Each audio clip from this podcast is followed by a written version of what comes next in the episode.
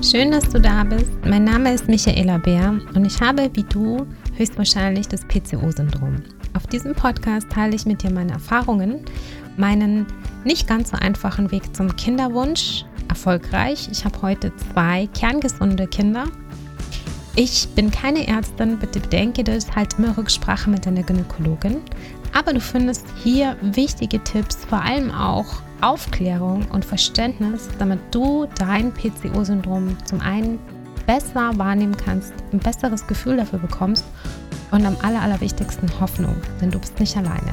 Ich wünsche dir viel Spaß, nimm dir auch einen Zettel und einen Stift, denn hier gibt es jede Menge Tipps und Tricks für dich. Santina, hat gleich geklappt. Hallo, super. Schön, dass du da bist. Wir haben jetzt schon ein bisschen gequatscht, festgestellt, dass wir gar nicht so weit voneinander weg wohnen, was ich total super finde, weil ich auch mal überlegt habe, ob man nicht irgendwie so ein Treffen mal machen könnte oder so irgendwann mal. Ich stecke irgendwie so voller Ideen, aber irgendwas in die Richtung finde ich cool, dass du jetzt da bist. Vielleicht magst du dich mal vorstellen, auch deinen Account auf Instagram vorstellen. Ich glaube, für einige, die zuhören, mega interessant. Toll, was du da machst und was du da teilst. Erzähl uns mal ein bisschen was. Vielen Dank und danke auch für die Einladung. Hat mich wirklich sehr gefreut. Ist auch sehr spannend für mich und auch das erste Mal. Genau, ich habe einen Instagram-Account, der heißt My Milkless Creation habe ich damals angefangen, weil ich einige Allergien habe und damals auch schon sehr hilflos war. Dann kam vor genau einem Jahr ähm, die Diagnose Insulinresistenz dazu. Und da war für mich dann natürlich erstmal so der Boden unter den Füßen weg. Und ich musste im Prinzip mein ganzes Ernährungsleben neu gestalten. Und daraufhin habe ich dann eben den Instagram-Account ausgebaut, erweitert und mich so ein bisschen auch durch das ganze Thema durchgekämpft. Du hast vorher schon gesagt, beim, und das finde ich beim PCO-Syndrom und auch bei der Insulinresistenz wahrscheinlich ähnlich. Also ich habe das ja zum Glück nicht, aber du hast mir das angedeutet, es gibt keinen Standardweg. Nee, also es gibt definitiv keinen Standardweg, auch wenn viele Bücher oder Blogs einem das vermitteln möchten. Aber ich habe das auch in meiner Zeit mit der Insulinresistenz gemerkt, ähm, es ist so individuell. Also man muss wirklich für sich selber schauen, welche Lebensmittel vertrage ich, was vertrage ich nicht. Ich habe dann auch oft nach dem Essen einfach Blutzucker gemessen, um zu schauen, ob er nach zwei Stunden wieder im Normalbereich ist oder ob er völlig eskaliert, damit ich weiß, was kann ich essen, was muss ich vermeiden. Aber der Weg, das ist kein Weg von heute auf morgen, dass man ein Buch liest, dann weiß man, wie es ist, sondern es ist wirklich ein Prozess. Also man muss das wirklich länger begleiten, beobachten, ausprobieren. Man muss den Mut aufbringen und dann sich vielleicht auch mal nach dem Essen einfach schlecht fühlen, weil es mal, oder weil man es halt doch nicht so gut vertragen hat. Es ist sehr, sehr viel Arbeit, ja. Hast du irgendwie eine Übersicht auch schriftlich festgehalten, dass du weißt, kannst du in der Kombi oder um die Uhrzeit oder in der Menge essen? Wie verschaffst du dir Überblick? Ich habe das schon gemacht. Ich hatte dann auch so ein kleines Büchchen beziehungsweise ähm, eine Post-it-App auf meinem Handy, wo ich dann Dinge einfach, egal wo ich war, festhalten konnte. Ich hatte es immer greifbar und habe mir dann notiert, äh, Kartoffeln gehen super gut oder die Kombi mit ähm, Avocado. Egal, was ich mit Avocado gegessen habe, der Blutzuckerspiegel war echt immer völlig in Ordnung. Also habe ich wirklich alles, was ich gegessen habe, probiert, irgendwie mit Avocado zu kombinieren. Also man hat dann so kleine Helferchen und kleine Tricks und Tipps, aber das ist halt wirklich was, was von Mensch zu Mensch unterschiedlich ist. Ich habe mich ja auch mit anderen ausgetauscht. Bei der einen hat Avocado gar nicht funktioniert und hat alles völlig zum Eskalieren gebracht. Bei mir war es top. Also da sieht man auch, man hat einfach keinen roten Faden, an dem man sich halten kann. Und wie hast du angefangen? Weil am Anfang, wenn man die Diagnose kriegt und viel, also mir ist auch so gegangen, ich habe hab jetzt mit der Insulinresistenz kein Thema, aber mit den ganzen anderen Symptomen und es gibt kein Medikament, ist es pure Überforderung gewesen. Wie war das für dich? Ja, also nach der Diagnose, es war erst ein Befreiungsschlag, muss ich sagen, weil bis zur Diagnose hat es zwei Jahre lang gedauert. Ich bin von Arzt zu Arzt gelaufen. Ich musste mir Dinge anhören, wo ich nur den Kopf schütteln konnte. Ich war wirklich absolut hilflos. Und nach der Diagnose war es erst ein Befreiungsschlag, weil ich froh war, dass man herausgefunden hat, woran meine ganzen Symptome liegen. Danach war es absolute Hilflosigkeit, weil ich mir gedacht habe, ich kann keine Milch essen, ich kann kein Ei essen, ich kann andere Dinge nicht essen und jetzt auch kein Zucker mehr. Ich habe dann eigentlich die ersten zwei Wochen nur noch Salat gegessen, weil ich nicht gewusst habe, was sonst geht.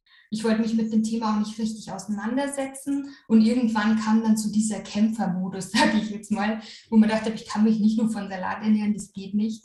Und dann fuchst man sich halt wirklich so in die Themen rein. Und weil du jetzt auch angesprochen hast mit dem Zucker, und ich habe das jetzt schon ein paar Mal gehört, äh, wie schwierig ist es? Und also erstmal verzichtest du da komplett drauf oder gibt es eine, ähm, eine Art Zucker, weil zum Beispiel in Obst ist ja auch Zucker drin? Mhm. Oder ist es komplett gestrichen auf dem Ernährungsplan? Man kriegt nicht wirklich einen Ernährungsplan zur Hand. Es wird gesagt, viel Vollkorn essen, probieren wenig Zucker zu essen. Das heißt, man liest sich rein und ich habe halt dann mir einfach gedacht, gut, das erste halbe Jahr verzichte ich komplett auf Zucker. Was mir nicht bewusst war, wie schwer das ist, ähm, weil es gibt ja nicht nur Rohrzucker oder Zucker, sondern es gibt Dextrose und ganz viele verschiedene Wörter, die eigentlich für den Zucker stehen. Das heißt, es ist wahnsinnig schwer, komplett drauf zu verzichten und es ist mir dann nach dem halben Jahr auch klar geworden, dass das eigentlich äh, Selbstbestrafung ist. Und dann habe ich angefangen, einfach keinen künstlich zugeführten Zucker zu essen. Wenn ich was gesüßt habe, habe ich es mit Agavendicksaft gesüßt zum Beispiel. Einfach Ersatzstoffe. Was bei mir auch gar nicht ging, waren Süßmittel oder Süßungsmittel. Ähm, die waren für mich absolute Katastrophe. Die haben zwar den Blutzuckerspiegel nicht nach oben geschossen, aber mir ist unglaublich schlecht davon geworden und mir ging es einfach gar nicht gut. Meinst du jetzt damit zum Beispiel wie dieses äh, Zucker mit X geschrieben oder? Richtig, oder Saccharose, Maltit, diese ganzen ähm, Süßungsstoffe gingen für mich gar nicht. Bei anderen funktioniert es vielleicht wunderbar. Mein Körper hat es einfach nicht vertragen und wollte es auch nicht. Und so bin ich halt dann wirklich auf die Süße eben aus, wie du vorher schon angesprochen hast, aus Obst. Wenn ich mir was gebacken habe, dann habe ich Bananen klein gemacht, die vielleicht schon ein bisschen gereift waren, dass die Süße reinbringen. Und so ist man halt nach und nach einfach auf die einzelnen Lebensmittel gekommen, wo man gewusst hat, aha, die kann man verwenden. Okay, das heißt, wenn du jetzt, sagen wir mal, also bestes Beispiel, es steht Weihnachten vor der Tür. Ja. Dann kommen Plätzchen und äh, wir in der Familie zum Beispiel backen Stollen. Ich backe Weihnachten nur Stollen. Es gibt bei uns keine Plätzchen mehr, weil die immer rumliegen und man davon eigentlich nur dick wird. und am Ende bleiben bei uns immer dosenweise übrig, die ich dann wieder verschenken muss. Deshalb gibt es jetzt bei uns zum Beispiel nur noch den Stollen. Davon essen wir auch nicht so viel. Wie machst du das denn? Mhm. Hast du da Rezeptideen schon, was du da ersetzen kannst? Was für ein Zucker kommt da rein? Ja, das ist ein ganz lustiges Thema, weil ich muss tatsächlich sagen, ich habe den Luxus, dass ich nicht selber an Weihnachten backen muss. Das macht jedes Jahr meine Schwiegermama, die sich auch mega gut auf meine ganzen Allergien, auf die Insulinresistenz umgestellt hat, genauso wie meine Mama und die komplette Familie und Freundeskreis. Und die Schwiegermama hat dann auch gefragt, was kann ich denn jetzt verwenden, weil ich möchte für dich auch Plätzchen machen. Und sie macht halt jetzt auch wirklich Agavendicksaft zum Süßen rein, weil das funktioniert bei mir. Da passiert mit dem Blutzuckerspiegel gar nichts. Und sie schaut halt immer, dass sie Rezepte holt, schickt es mir, das würde ich gern für dich machen. Was kann ich ersetzen oder was soll ich ersetzen? Und danach backt sie dann auch die einzelnen Plätzchen. Oh, das ist eine schöne Idee. Also das mit dem Agavendicksaft werde ich jetzt auch mal mitnehmen, ja. weil bei mir ist tatsächlich, wie du das gesagt hast, ich habe Tage, wo ich zum Beispiel heute Mittwoch darf ich was Süßes essen. Mhm. Das ist auch schon wieder, glaube ich, so ein Fehldenken von einem selber. Ich darf was essen. Das ist ein Quatsch im Grunde. Aber ich habe dann gedacht, okay, komplett darauf verzichten kann ich nicht, weil ich liebe Kuchen. Mhm. Und meine mhm. Tochter liebt auch Kuchen ohne Ende. Ich habe zwar jetzt nicht so also vom Gewicht her haben wir vorher drüber gesprochen. Ich bin 1,58 groß und wiege zwischen 58 und 59 Kilo. Es ist okay. Also ich habe auch kein Gewicht, wo ich sage, okay, da müsste ich jetzt unbedingt runter. Zwei, drei ja. Kilo wären schön, aber ist nicht schlimm. Trotzdem sage ich dann, okay, dann habe ich den Mittwoch und am Wochenende und da kann ich mir einen Kuchen, wenn ich das möchte. Aber unter der Woche versuche ich das zu reduzieren. Das hat am Anfang mal gut funktioniert Irgendwann ist es dazu übergegangen, dass es nicht mehr so gut funktioniert hat und ich dann abends Heißhunger bekommen habe auf Schokolade. Mhm. Äh, bei mir funktioniert ganz gut diese Zartbitterschokolade. Wenn ich, äh, also am Anfang war es ein bisschen geschmacksgewöhnt. Das, ich glaube, ich habe 80 Prozent Kakaohaltige inzwischen. Ich habe angefangen mit 60, dann 70, jetzt bin ich bei 80, weil hm, das sagt sich so. Das schmeckt aber nicht mehr nach Schokolade. Es schmeckt eher nach Kakao in Blockform. ist, vom Geschmack her ist es ein bisschen anders. Hast du auch damit angefangen, äh, dass du am Anfang mit der Diagnose dir Sachen komplett verboten hast? Ja, ich habe mir eigentlich alles Süße komplett verboten und habe mir auch gar nichts mehr, ich sag mal, gegönnt. Ähm, habe mich damit wirklich auch irgendwie, glaube ich, ein bisschen selber bestraft und kontrolliert. Und irgendwann haben wir gedacht, nee, das kann nicht sein. Und ich glaube auch nicht, dass das der richtige Weg ist. Man muss da einen Mittelweg finden. Und dann habe ich mir auch gedacht, gut, alles, was man kaufen kann, was zuckerfrei ist an Süßigkeiten, haben diese Süßungsmittel drin. Vertraglich nicht, funktioniert bei mir nicht. Ja, dann bleibt mir nur die Möglichkeit, Süßigkeiten selber zu machen. Und habe dann ein bisschen überlegt und eben experimentiert. Und ich kann auch das mit der Schokolade sehr gut äh, bestätigen, was du gesagt hast. Das schmeckt einfach nach dieser herben Blockschokolade. Und so bin ich auch auf den Agavendicksaft gekommen. Ich habe mir dann zum Beispiel so eine Art Schokokrossi selber gemacht mit Vollkornflakes, ähm, die ich dann eben mit geschmolzener Blockschokolade oder die Schokolade mit 80 Prozent und Agavendicksaft vermengt habe und dann überzogen. Und das hat super funktioniert. Und so bin ich immer wieder zu so kleinen Süßigkeiten gekommen, die eigentlich aus der Not heraus entstanden sind, weil ich einfach auch diesen Heißhunger hatte, den du beschrieben hast. Und der wollte irgendwie gestillt werden. Aber ich konnte eben nichts mit normalem Zucker essen und wollte ich auch nicht und wollte auch nicht schwach werden und auch keine Ausnahmen machen, weil ich wollte wirklich strikt sein, weil ich auch schnell von diesem Metformin wegkommen wollte. Genau, und so hat man halt dann einfach ausprobiert, Kleinigkeiten gefunden und der Agavendicksaft ist für mich wirklich eine tolle Lösung. Andere verwenden Dattelsirup, ging für mich jetzt gar nicht.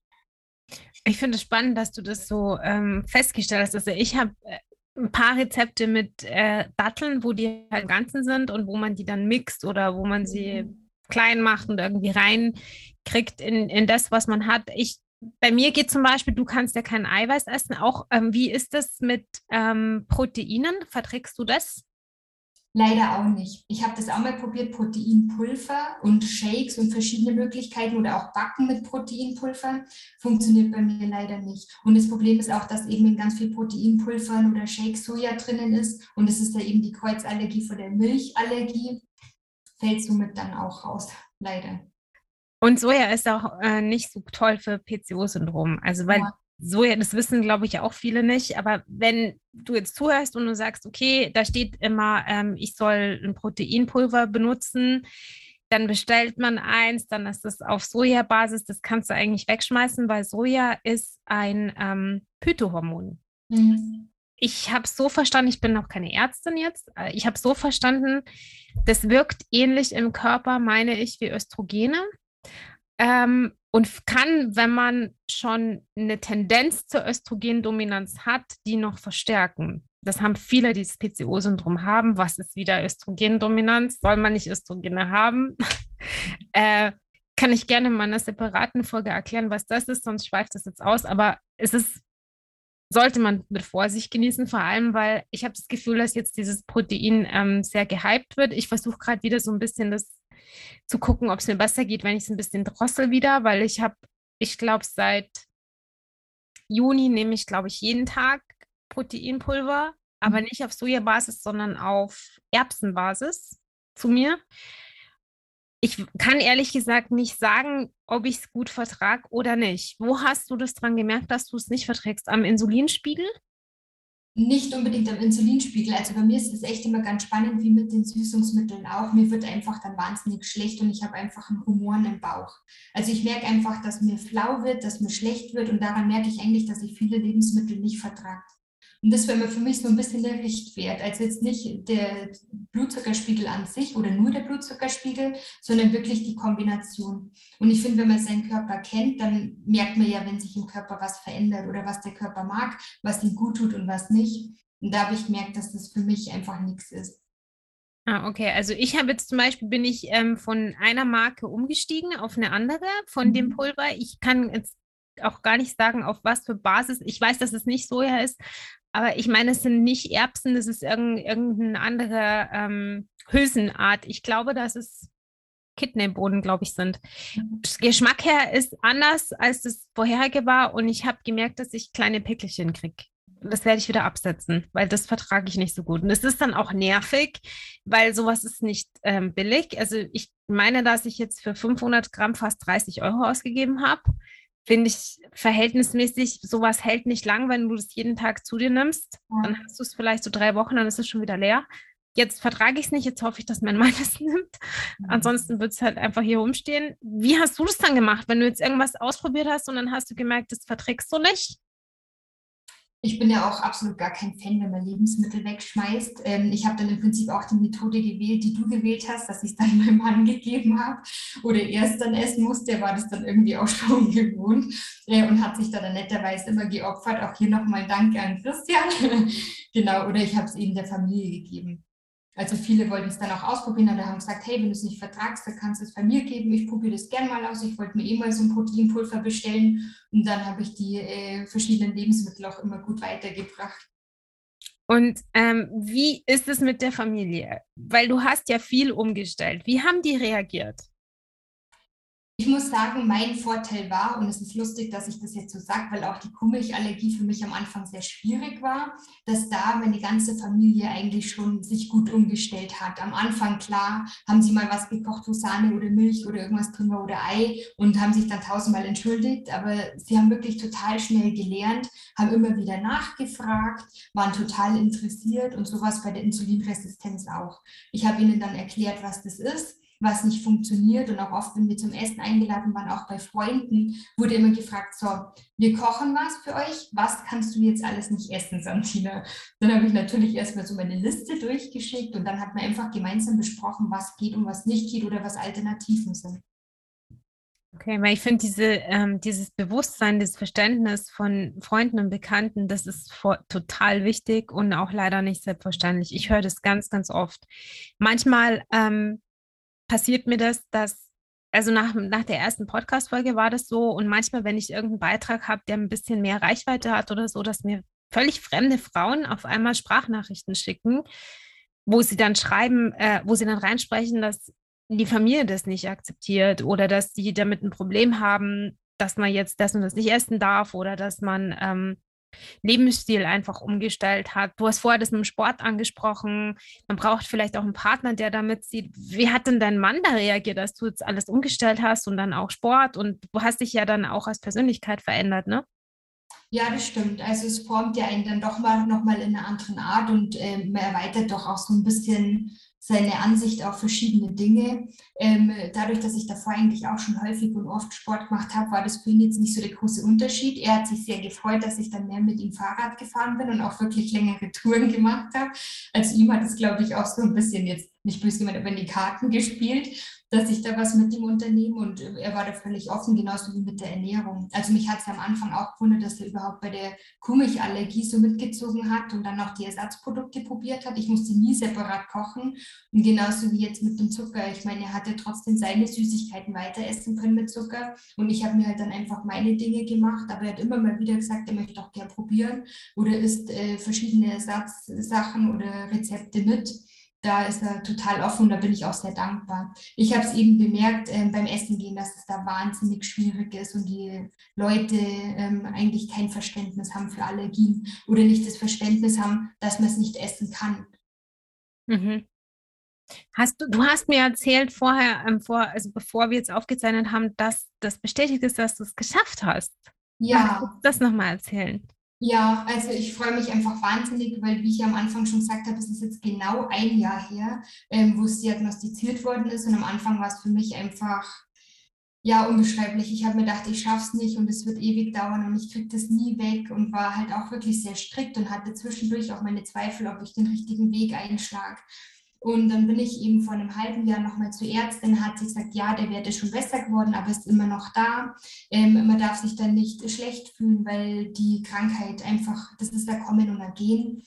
Und sie hat gemeint, wir schauen in einem halben Jahr nochmal. Jetzt war ich eben vor ein paar Wochen dort und da hat sie gesagt, das ist erstaunlich, was ich mit der Ernährung, mit dem Sport geschafft habe. Ich habe 15 Kilo abgenommen. Ich habe wirklich meine komplette Ernährung umgestellt. Und sie hat gesagt, der ähm, Lohn dafür ist, dass die Insulinresistenz im Moment komplett weg ist. Ja. Und, und was, was war dein erster Schritt? Nach der Diagnose, dass es weg mhm. ist? Mhm. Mein erster Schritt war, ich bin raus und habe mir erstmal eine Leberkassemmel geholt und habe die dann gegessen und war total happy und habe es irgendwie auch gar nicht so fassen können. Und dann kam so ein bisschen der Stillstand, dass man dachte, oh, vielleicht hat sie sich ja getäuscht, dass das so schnell weg ist, kann ich mir gar nicht vorstellen. Und ich habe mich dann auch so dabei ertappt, dass ich mich gar nicht getraut habe, irgendwie jetzt mehr Süßes zu essen oder mir doch mal was zu gönnen. Also das kam jetzt erst für die letzten Tage, dass ich dann mal einen Hafer-Kakao trunken habe und mir dachte, oh Gott, wie habe ich den eigentlich vermisst? Und das ist so Neuland irgendwie für mich. Ich kann mich von der Ernährung auch noch gar nicht wirklich umstellen. Und als du die Diagnose bekommen hast, was war der Einstieg zu der ganzen Veränderung. Weil oftmals, also ich kriege häufig zu sagen, äh, zu hören von den Frauen, dass es so viel ist. Die wissen gar nicht, was sie zuerst machen sollen. Was hast du zu, was war dein erster Schritt? Mhm. Mein erster Schritt war, dadurch, dass ich nicht wirklich zu 100 Prozent aufgeklärt worden bin, was diese Krankheit tatsächlich ist, ähm, auf was man genau achten muss, dass ich mich hinsetze und recherchiere. Also das war mein erster Schritt. Ich habe mich bin heimgekommen, habe mich hingesetzt und habe erstmal recherchiert, was genau ist die Krankheit, was ähm, unterstützt die Genesung, was soll man essen, was soll man nicht essen. Wie ich schon gesagt habe, es, es gibt keinen roten Leitfaden, aber man braucht ja irgendwie so einen Einstieg und irgendwas, wo man sich so ein bisschen dran festhalten kann. Und dann war mein Plan, ich werde mir vornehmen, dass ich mindestens jeden zweiten Tag eine halbe Stunde Sport mache und habe mir dann so ein bisschen Plan aufgestellt, habe mir zusammengeschrieben, was darf ich essen, was darf ich nicht essen, ähm, was für Sportarten soll ich machen, wie lange soll ich Sport machen, damit ich es nicht übertreibe, was ja vielleicht wieder Stress für den Körper ist, was ja wieder die Cortisolausschüttung steigert. Mhm. Was ja dann eigentlich wieder ein bisschen Teufelskreis ist. Also es ist wirklich immer so ein bisschen ähm, ein zweischneidiges Schwert, auch mit dem Sport. Ich habe am Anfang auch zu viel Sport gemacht, was mir eher geschadet als geholfen hat. Woran hast du das gemerkt? Dass ich nach dem Sport völlig fertig war. Also klar, nach Sport ist man fertig, es ist anstrengend, ähm, dass aber dann mein Herz geklopft hat ohne Ende, mir ist schwindelig geworden, der Blutzuckerspiegel ist hochgegangen, wo man gedacht hat, hm, das ist ja auch merkwürdig. Dann habe ich mit meiner Ärztin darüber gesprochen, also mit der aus Rosenheim, die Spezialistin, die auch immer per E-Mail für mich erreichbar war, was für mich der Wahnsinn ist. Der habe ich dann geschrieben und die hat mir dann erklärt, dass es eben kontraproduktiv ist, wenn man zu viel Sport macht weil da schadet man seinem Körper, weil dann eben die Cortisolausschüttung anfängt und dann ist eigentlich alles umsonst gewesen. Aha, okay.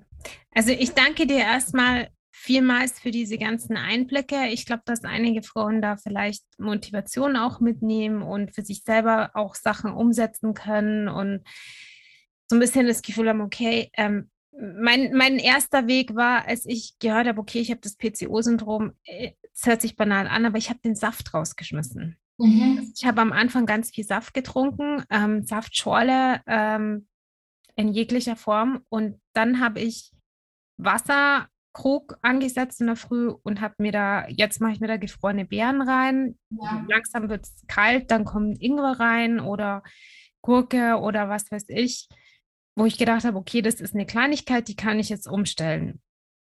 Ähm, Im Moment bin ich dran, dass ich das Kaffeeverhalten wieder umstelle, weil ich habe ähm, im Moment einen sehr hohen Kaffeebedarf.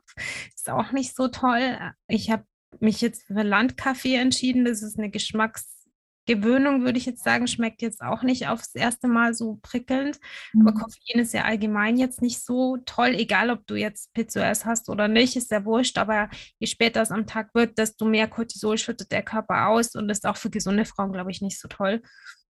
Jetzt bin ich gerade dran, dass ich das jetzt wieder ein bisschen ähm, umstelle. Und ich glaube, wenn es so einfache Sachen sind, also so ein Überblick, ja, ähm, dann tut man sich leichter, als wenn du gleich sagst, so, und jetzt esse ich das nicht mehr und dann streiche ich das und jetzt koche ich nur noch so und jetzt nur noch vegan oder weiß ich nicht was, so, so ähm, fundamentale Sachen wie mit dem Abnehmen. Hattest du diese 15 Kilo, das ist die letzte Frage, hattest ja. du das vorgenommen oder hast du einfach gesagt, ich stelle das jetzt mal um und ich schaue, was passiert? Ich habe gesagt, ich stelle das um und schaue, was passiert, weil ich habe mir gar nicht vorstellen können, dass ich überhaupt von meinem Gewicht wieder runterkomme. Dadurch, dass es ja eben diese zwei Jahre so enorm nach oben geschossen ist, obwohl ich mich normal ernährt habe und Sport gemacht habe, war das für mich gar nicht vorstellbar, dass ich 15 Kilo abnehmen kann. Also die Ärztin hat mir schon gesagt, mit den Tabletten, mit der Umstellung wird sich einiges tun und das ist auch das Ziel.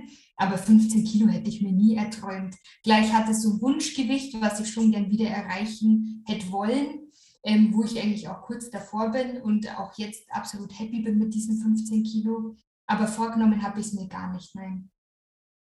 Ich glaube, dass das auch wichtig ist, dass man jetzt sagt, okay, ähm, also ich möchte gern das und das wiegen. Ja.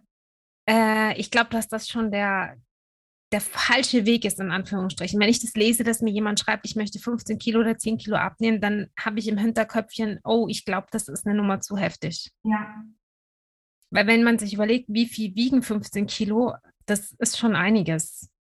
Richtig. Und ich glaube, da geht es ja auch in erster Linie gar nicht darum, dass man jetzt äh, so viel abnimmt, sondern dass man einfach für sich auch das richtige Mittelmaß findet, um sich selber wieder wohler zu fühlen. Und jeder Körper reagiert ja auch anders drauf. Und ich glaube, wenn man sich eben schon, wie du gesagt hast, ein festes Ziel vor Augen setzt, dann ist man auch unter Zwang. Und ich glaube, unter Zwang funktioniert es erst recht nicht richtig. Glaube ich auch. Ja. Ich danke dir vielmals für diese ganzen Einblicke und ich verabschiede dich mit drei Fragen. Die erste Frage ist, was war so der schlimmste Tipp in Bezug auf Insulinresistenz, den du bekommen hast? Der schlimmste Tipp war eigentlich, dass ich nur noch Vollkorn und Gemüse essen soll. Und eigentlich gar nichts anderes mehr, mich wirklich nur darauf konzentrieren, nur Wasser trinken, was im Endeffekt jetzt so im Nachgang betrachtet äh, völliger Schmarrn ist hart. Also das ähm, hält ja auch keiner durch, glaube ich. Nee, das funktioniert ja auch nicht. Und ich meine, das ist ja auch eine Mangelernährung, was man dann hat. Das äh, provoziert ja nur noch viel mehr Krankheiten und Allergien und ist nicht zielführend. Nee, glaube ich auch nicht. Und was wäre jetzt so der Tipp oder den Ratschlag, den du Frauen mitgeben könntest, wenn, also, oder vielleicht auch den Zuhörerinnen geben willst? Was hat dir geholfen?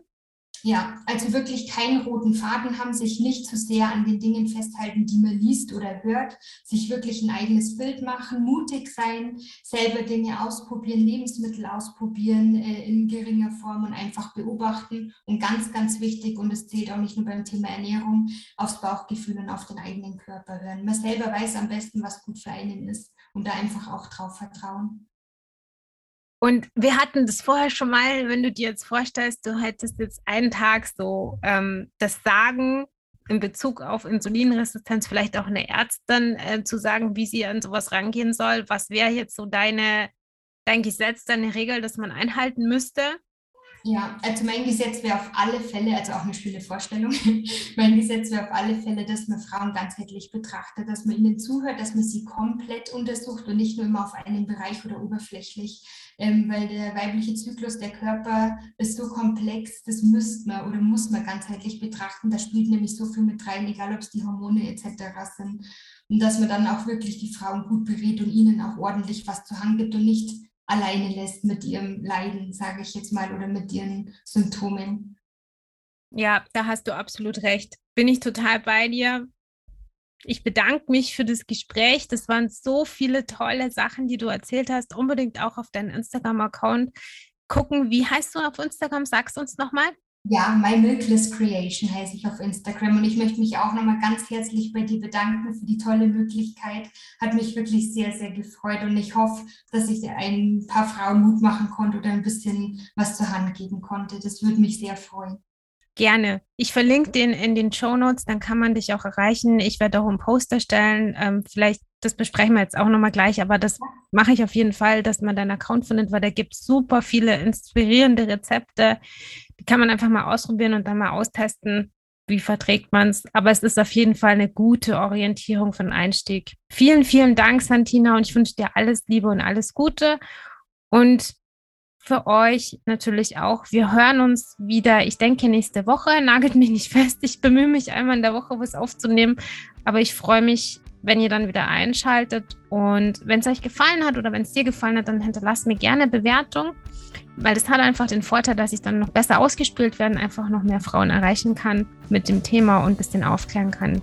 In dem Sinne, macht's gut. Bis bald. Tschüss.